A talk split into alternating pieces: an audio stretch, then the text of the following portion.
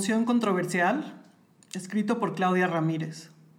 Uno de los temas más recurrentes en libros y artículos sobre educación infantil, e incluso en clases y talleres, es cómo ayudarlos a identificar, entender y manejar sus emociones. Antes de ser mamá, no me percataba de la relevancia de hablar o tratar de entender este tema desde muy temprana edad, ni tampoco de la cantidad de material disponible. Así, la alegría, la tristeza, el asco, el miedo y la ira se le presentan a padres y niños de distintas maneras, primero para ser reconocidos y después manejados. Por ejemplo, no dejo de pensar en la película intensamente de Disney, pasando por el libro del monstruo de los colores, ni los videos de Plaza Sésamo, entre muchos materiales más.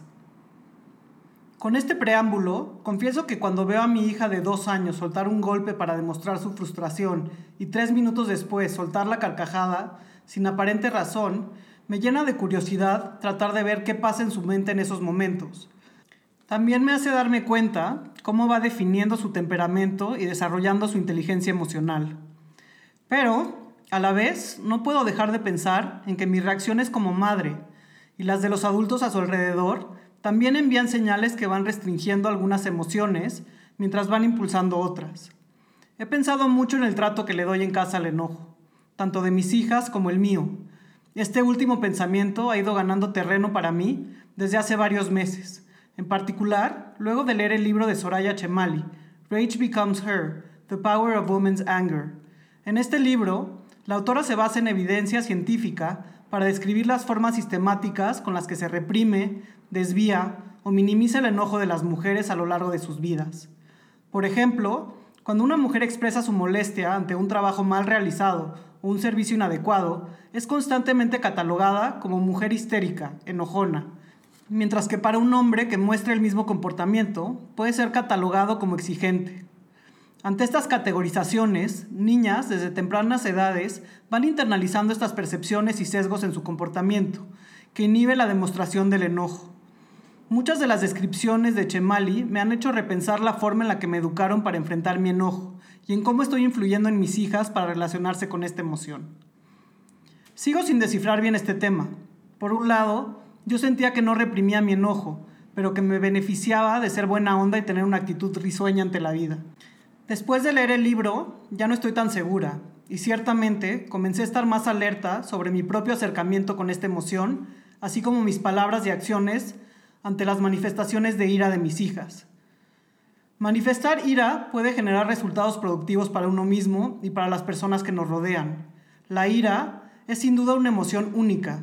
De hecho, el enojo libera ciertas hormonas que permiten que estemos mejor preparados para luchar o huir, para que seamos menos susceptibles de ser engañados o para que prestemos atención a ciertos detalles que de otra forma no percibiríamos. Sin embargo, la ira constante o duradera puede tener efectos nocivos sobre nuestros cerebros y generar estrés que deteriore nuestra salud. Reconozco que históricamente las mujeres han tenido menos oportunidades de mostrar su ira, pero aún no entiendo mi propia experiencia como mujer en este tema.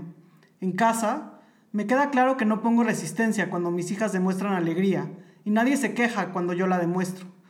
Tampoco minimizo el miedo ni la tristeza. Es la ira con la que me siento más en conflicto. Nuestra relación con el enojo es un tema de género, de salud, cultural, social. Obviamente no es fácil descifrarlo.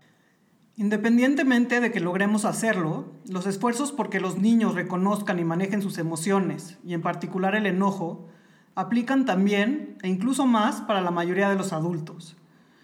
Identificar si le damos un trato diferenciado al enojo respecto a otras emociones y en qué dirección puede ayudarnos a controlarlo cuando sea necesario y a que éste sea productivo, para que en última instancia nos permita tener relaciones más abiertas y sinceras con otras personas en distintos ámbitos sociales.